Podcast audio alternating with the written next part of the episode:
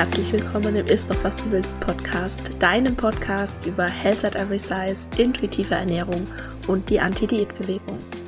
Mein Name ist Dr. Anthony Post, ich bin Ernährungswissenschaftlerin, Speakerin und Autorin und arbeite in eigener Praxis für gewichtsneutrale Ernährungsberatung und Therapie.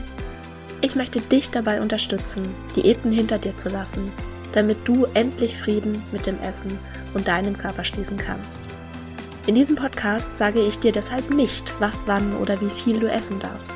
Stattdessen geht es darum, wie du Vertrauen, Respekt und Wertschätzung für den eigenen Körper erschaffst und dadurch eine innere Motivation, dich liebevoll um dich selbst zu kümmern und wirklich gesunde Verhaltensweisen zu wählen. Bevor wir gleich mit der Episode loslegen, noch der Disclaimer, ein Podcast ist selbstverständlich nie ein Ersatz für eine individuelle medizinische oder psychische Gesundheitsberatung und stellt auch keine Therapeutin-Patientin-Beziehung dar, sondern dient ausschließlich zu Informations- und Bildungszwecken. Wie schön, dass du hier bist und ich wünsche dir viel Spaß beim Anhören. Hallo und herzlich willkommen zur Episode 117. Heute geht es um die Frage, warum emotionales Essen eigentlich so einen schlechten Ruf hat und wie du aus der Anti-Diät-Perspektive damit umgehen kannst. Ich habe außerdem eine kleine Ankündigung den Podcast betreffend und zwar muss ich in eine Podcastpause gehen und am Ende der heutigen Episode werde ich noch ein paar Sätze dazu sagen, aber jetzt legen wir erstmal mit dem Thema los. Was genau ist denn eigentlich emotionales Essen? Die Diätkultur definiert emotionales Essen in der Regel als erhöhte Nahrungsaufnahme, um negative Emotionen zu bewältigen. Sprich, die aufgenommene Nahrung dient primär der Emotionsregulierung und soll eine ja emotionale Disbalance kompensieren. Und beim intuitiven Essen werden Emotionen beim Essen nicht automatisch negativ bewertet. Das ist so der Unterschied. Und mehr noch, intuitive Esserinnen erkennen an, dass alles Essen letztendlich emotional ist. Und das ist auch gut so. Denn Genuss und Freude am Essen sichert, ja, schlussendlich dann auch unser Überleben. Weil Essen ist einfach viel mehr als Makronährstoffe oder Energie. Essen ist ein Teil unserer Geschichte, unserer Kultur und unserer Traditionen. Und häufig sind auch ganz viele familiäre Traditionen ganz eng mit dem Essen verbunden.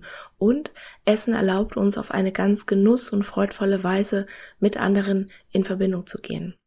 Und bis vor 50 Jahren war es übrigens völlig okay, aus emotionalen Gründen zu essen. Ich finde jetzt leider die Quelle nicht mehr, aber ich glaube, ich habe das bei Regan Chastain gelesen und die gibt ja auch immer Quellen an, dass erst die Diätindustrie emotionales Essen zu etwas moralisch Verwerflichen gemacht haben soll. Und genauer gesagt war das wohl die Gründerin von Weight Watchers, Jean Neidetsch. Und aus der Diätlinse macht das ja auch Sinn, oder? Schließlich bin ich angehalten, meine Nahrungsaufnahme zu kontrollieren und dann wäre es ja geradezu fatal, mehr zu essen als das, was mein Körper gerade so zum Überleben braucht und das passt ja dann gar nicht ins Bild, wenn ich Essen benutzen würde, um Gefühle abzumildern oder Stress zu lindern, etc.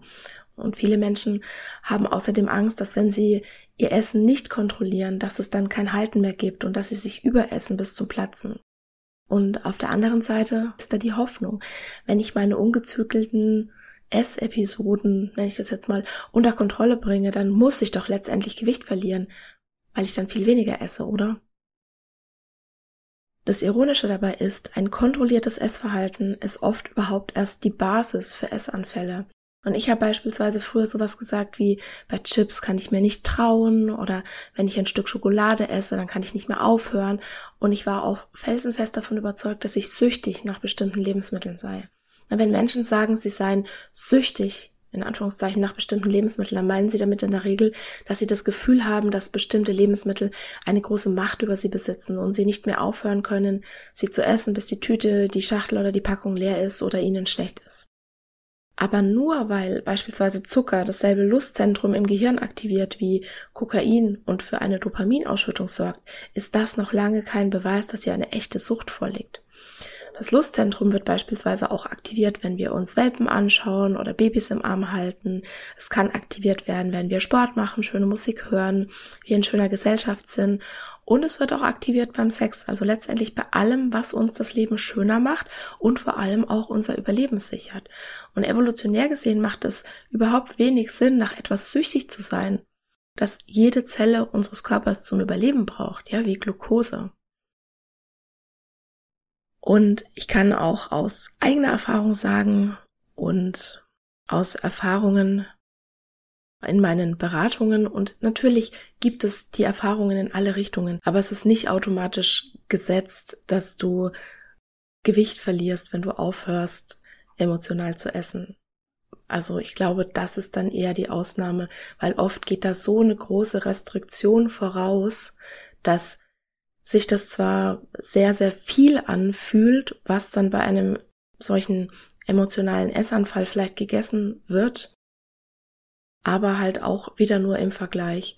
Und Binge-Eating, die Essstörung Binge-Eating müssen wir natürlich hiervon abgrenzen. Ich habe auch eine Podcast-Episode, wo wir aufs Binge-Eating zusammen eingehen. Da habe ich einen Gast in der Episode, die werde ich auch auf jeden Fall in den Show Notes verlinken. Wenn man auf etwas verzichtet oder nur eingeschränkt haben kann, erhöht das den Reiz, es im Übermaß zu essen, wenn die Gelegenheit dazu besteht, was dann den Eindruck sozusagen erwecken kann, süchtig danach zu sein. Ja, die Studien, die in Anführungszeichen zeigen sollen, dass bestimmte Lebensmittel süchtig machen, in denen treten diese suchtähnlichen Verhaltensweisen ausschließlich dann auf, wenn die Nahrungsaufnahme zeitlich eingeschränkt ist und die Versuchstiere, das sind häufig Ratten, nur zeitweise Zugang zu den schmackhaften Lebensmitteln haben.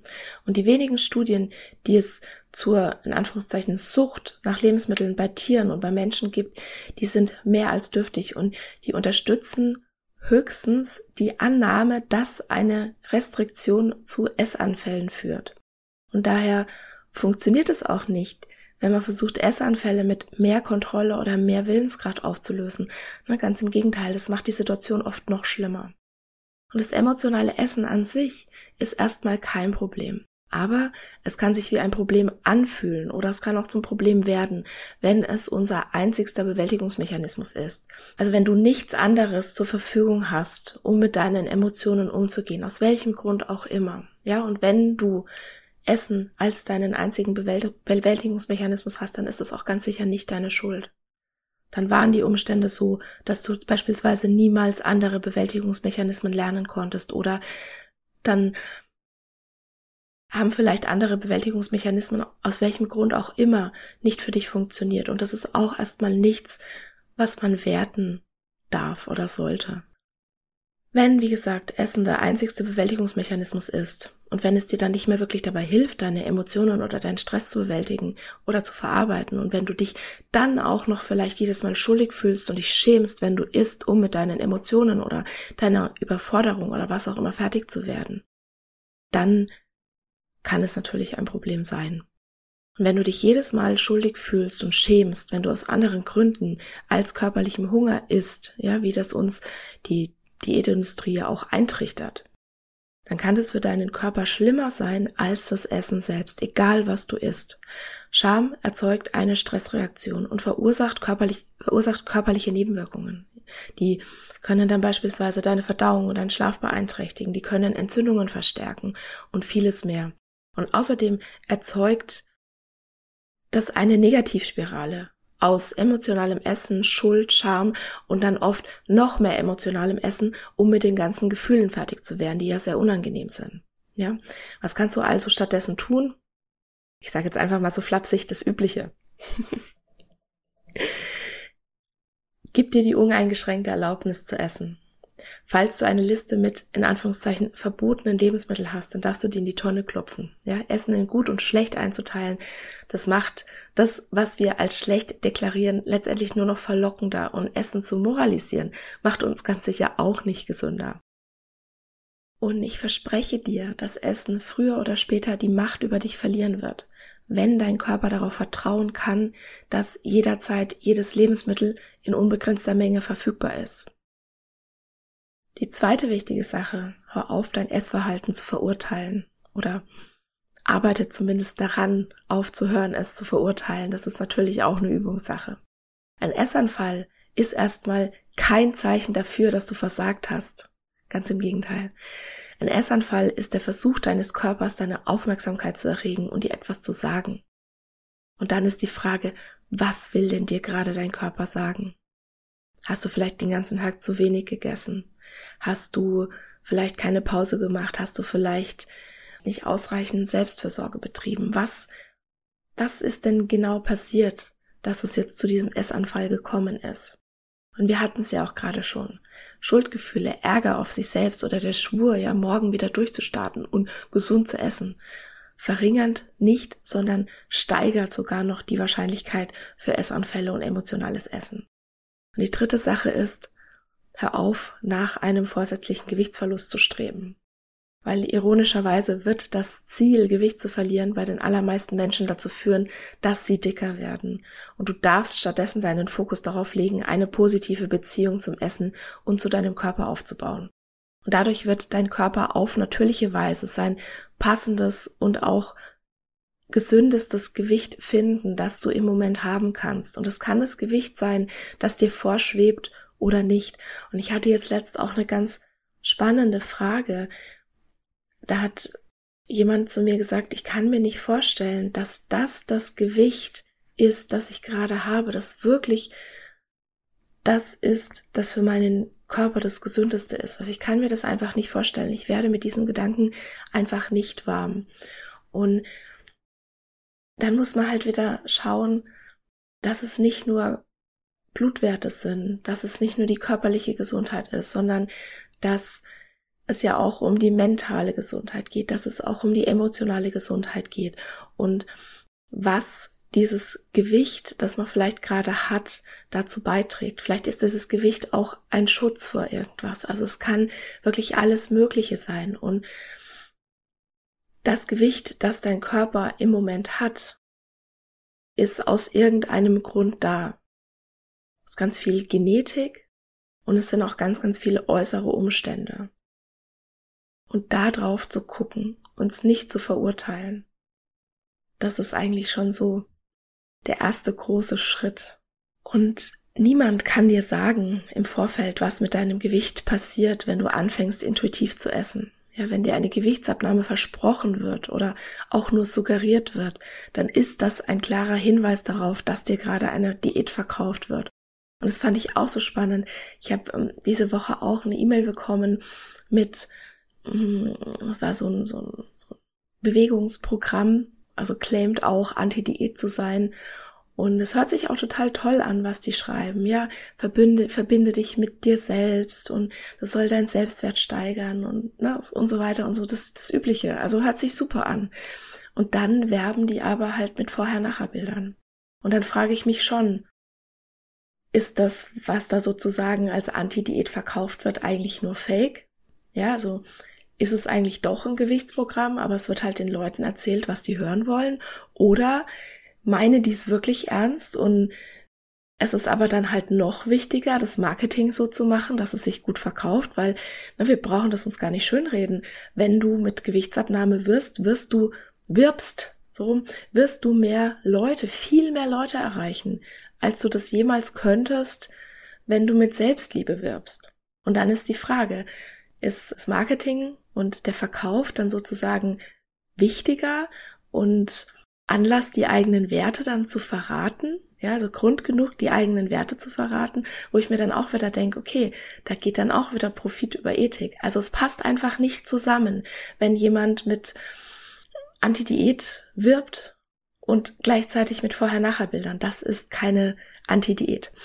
Und ich habe dir in den Shownotes ein paar Quellen verlinkt, wie du echtes intuitives Essen und also echtes Anti-Diät von intuitivem An Abnehmen oder Pseudo-Anti-Diät unterscheiden kannst. Ich hoffe, dieser Satz hat jetzt Sinn gemacht. Also ich habe dir in den Shownotes ein paar Quellen verlinkt, die dir dabei helfen, also Anti-Diät von Fake-Anti-Diät zu unterscheiden. Ich glaube, jetzt ist es rübergekommen. So, und was darfst du jetzt aus dieser Episode mitnehmen? Für mich ist eigentlich so das Wichtigste, was ich dir gerne mitgeben möchte, ist, dass Emotionen und Essen untrennbar miteinander verknüpft sind. Und das darf auch so sein. Wir müssen das nicht verurteilen. Und dieses kontrollierte Essverhalten, ja, dass wir, also mit dem wir versuchen sozusagen ne, dieses in Anführungszeichen Problem, dieses gemachte Problem, das eigentlich gar keins ist, in den Griff zu kriegen. Das schafft oft erst die Grundlage für Essanfälle, die dann eher noch schlimmer werden, wenn man dann mit noch mehr Kontrolle drauf geht. Wenn du Essen als einen von vielen Bewältigungsmechanismen einsetzt, dann ist das auch völlig okay. Du bist niemandem Rechenschaft schuldig, was du als Bewältigungsmechanismus einsetzt. Und wir als Gesellschaft sollten uns da mal sehr an die Nase fassen, warum wir viel gefährlichere und ungesündere Bewältigungsmechanismen tolerieren oder sogar noch bestärken, aber Essen diesen Zweck nicht erfüllen darf. Also Hallo Fettfeindlichkeit, bitte einmal hier an dieser Stelle reflektieren. Und ist emotionales Essen dein einzigster Bewältigungsmechanismus oder der, ja, dieser übergeordnete Bewältigungsmechanismus, wo alle anderen sozusagen dagegen abstinken, dann empfehle ich dir schon mal zu schauen, ja, wenn, wenn sich das wie ein Problem für dich anfühlt, was denn dann noch zusätzliche Bewältigungsstrategien sein könnten. Und dafür kannst du mal genauer hinschauen, was denn so die ersten Anzeichen bei dir sind, dass deine Selbstfürsorge so gleich hinten runterfällt und welche Gedanken, Gefühle, Verhaltensweisen oder Empfindungen nimmst du denn wahr, wenn die Dinge nicht so gut laufen. Und an der Stelle darfst du dich jetzt auch gleich mal fragen, ob du, wenn Essen wirklich dein einzigster Bewältigungsmechanismus ist, du das wirklich alleine machen musst oder dir da vielleicht Hilfe holst. Und wir belächeln, ne, wir belächeln immer alle also die Hollywood-Filme, ja, wenn alle in Therapie sind. Aber tatsächlich glaube ich persönlich, dass wir alle viel zu wenig in Therapie sind. Und wir könnten dieses Stigma, das Therapie anhaftet, jetzt wirklich mal eine Runde ablegen. Und ich kann aus eigener Erfahrung sagen, dass es sehr, sehr heilsam ist, mit jemand Fremden, ja, wer nicht emotional mit dir involviert ist, auf die eigenen Themen zu schauen. Ja, mitunter ist es im, im Moment dann furchtbar unangenehm und also doof auch. Ich find's oft in der Therapie richtig doof, wo ich mir dann denk, toll, ich will jetzt eigentlich gar nicht draufschauen, weil das ist der Punkt, ja, der weh tut und oh, den muss ich jetzt an die Oberfläche zerren. Aber langfristig lohnt sich das wirklich. Also alles, was ich bisher an die Oberfläche gezerrt habe, was ich ja, was da sein durfte, was ich bearbeiten konnte. Das war so heilsam und das hat mich so, so, so weit vorangebracht. Und ich kann es tatsächlich nur empfehlen. So, und damit würde ich die Folge für heute schließen und zu meiner angekündigten Ankündigung kommen. Okay, kleiner Sparwitz, aber na jetzt ganz im Ernst. Ich habe mich entschieden, den Podcast vorerst zu pausieren. Und zwar, ich weiß noch nicht, wie lange, aber es werden wahrscheinlich eher nicht vier Wochen sein, wie das so in der Vergangenheit war, sondern das geht, glaube ich, eher so Richtung vier Monate. Und wie gesagt, ich will ja jetzt überhaupt kein Datum nennen. Ich möchte mir das gerne offen lassen. Der Podcast kommt auf jeden Fall zurück. Und ich kann dir jetzt auch gar keinen so richtigen Grund nennen, warum ich gerade pausieren will, außer dass ich dieses ganz starke Bauchgefühl habe, das jetzt zu brauchen. Und ja, es ist momentan viel Arbeit, aber das ist es nicht oder zumindest nicht ausschließlich. Also du brauchst dir jetzt bitte keine Sorgen machen, dass ich gerade auf einen Burnout zusteuere oder so. Das mache ich nicht. Ja, mein letztes Jahr war extrem. Ich hatte viele Höhen und ich hatte viele extrem schöne Momente und ich konnte so einiges auf meiner Bucketlist abhaken, was unglaublich toll war. Ja, ein Buch zu schreiben zum Beispiel. Und gleichzeitig gab es Dinge, die wirklich extrem traurig waren. Und ich hatte das ja schon an der einen oder anderen Stelle angedeutet und ich spreche das jetzt einfach mal aus. Letztes Jahr habe ich einen der wichtigsten Menschen in meinem Leben an Krebs verloren. Das war brutal. Das hatte sich nicht angekündigt. Es war auf einmal diese Diagnose da und ich glaube jetzt im Nachhinein, in dem Moment war es bereits zu spät und da war nichts mehr zu retten. Trotz allem Kämpfen und Hoffen war da einfach nichts mehr zu machen. Ich glaube, der Krebs, der wollte sich nicht aufhalten lassen, der hat sich nicht mehr aufhalten lassen. Und ja, ich habe getrauert, ich habe mir wirklich auch Zeit genommen, um zu trauern. Ich habe mir Pausen genommen. Ich habe ganz viel über meine Prioritäten nachgedacht. Ich habe sie neu geordnet. Ich habe sie verschoben. Es hat mich sehr, sehr beherrscht. Meine Gedanken beherrscht, mein, mein Leben beherrscht, mein Denken beherrscht. Natürlich. Ja, wie, wie kann das anders sein? Und du hast es vielleicht auch so ein bisschen gemerkt, dass das hier bei mir im letztes Jahr auch so ein bisschen ein Hin und Her war. Ich habe Sachen ausprobiert, ich habe die dann relativ schnell auch wieder aufgegeben. Ja, und vielleicht hast du dich auch ein bisschen gewundert. Ich habe mich manchmal so gefühlt wie so ein kleines Fähnchen im Wind. Aber so war's halt. Und ja, ich habe getrauert, aber ich habe auch weitergemacht. Ich habe meine Deadlines eingehalten und natürlich hätte ich die auch verschieben können, aber ich wollte nicht, weil mich viele Deadlines dann auch abgelenkt haben, ja, ein Ziel zu haben, wie beispielsweise ein Buch zu schreiben und zu veröffentlichen. Das hat mich auch sehr, sehr abgelenkt von dem allen. Und ich habe letztes Jahr ganz viele Dinge verändert, aber ich habe das Gefühl, es war einfach noch nicht genug.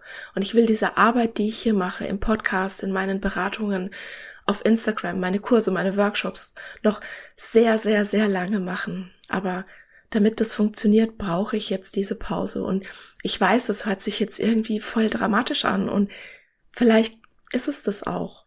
Ja, das ist jetzt hier aber keine überstürzte Entscheidung aus der Not heraus.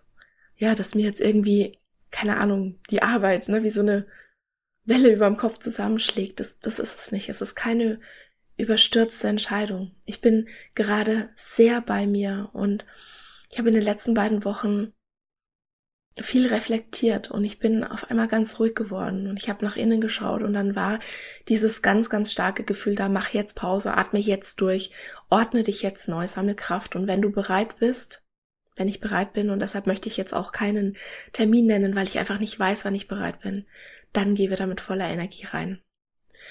Es wird auf jeden Fall weitergehen der Podcast ist mir viel zu wichtig und lieb und teuer, als dass ich ihn jetzt aufgeben würde. Also das, das wird nicht passieren. Und es werden aber jetzt eher Wochen sein als Tage, vielleicht werden es auch eher Monate. Und ich bin gespannt, was passieren wird, ja. Vielleicht wird jetzt nochmal Trauer hochkommen. Vielleicht will etwas in der Traumatherapie ans Licht, was Zeit und Energie und Kraft braucht. Ja, vielleicht ist es was völlig anderes. Das Gefühl ist da, das Gefühl ist stark und ich habe in meinem Leben die Erfahrung gemacht, dass, dass das Richtige für mich ist, wenn ich auf solche starken Gefühle dann höre. Ich bin natürlich nicht auf der Welt, aus der Welt, ich bin auf Instagram, ich habe meine Beratung, das geht alles weiter. Gerade läuft auch mein Online-Kurs Blutzuckerwerkstatt mit meinen unglaublich tollen, starken, wunderbaren Teilnehmerinnen. Da freue ich mich jede zwei Wochen drauf, die zu sehen. Es ist jeden Monat ein Workshop zu einem bestimmten Thema geplant. Und ich bin auch gerade in relativ viele Podcasts eingeladen. Das heißt, du kannst mich trotzdem hören, auch wenn es jetzt nicht den eigenen Podcast gibt. Und im Mai plane ich beispielsweise gerade mit einer Kollegin zusammen einen zweitägigen Präsenzworkshop in Stuttgart und sie heißt Ina Zeitler, sie ist Anti-Bias-Trainerin und das wird richtig krass cool, was wir da vorhaben. Also wir sind gerade in der Planung und ich verlinke dir in den Show Notes einen Link zu den Terminen 2023. Dieser Präsenzworkshop, der ist Anfang Mai, ich bin jetzt gerade gar nicht sicher, ich glaube am 5., 6. Mai. Das ist aber auf jeden Fall in den, in den Shownotes ist der Link drin. Und wie gesagt, ich habe gerade ganz viele Podcast-Anfragen und Interviews, sodass du mich trotzdem die nächsten Wochen auch weiterhin hören kannst. Und auf meiner Homepage über mich gibt es den Menüpunkt Podcast-Interviews. Da verlinke ich dir auch immer alles, sodass du auf dem neuesten Stand bleibst. Und melde dich auch gerne zum Newsletter an. Falls du das noch nicht gemacht hast, dann verpasst du sicher auch nichts. Da werde ich auch immer mal wieder mich melden und Hallo sagen und dich auf dem Laufenden halten. So, und dann wünsche ich dir alles Gute für die nächsten Wochen. Ich danke dir von Herzen, dass du mir heute deine Zeit geschenkt hast, dass du bis zum Ende dabei geblieben ist, bist. Und ich freue mich, wenn du nach der Podcast-Pause noch da bist und wir uns wiedersehen bzw. wiederhören. Mach's gut und wir sehen uns ganz, ganz bald.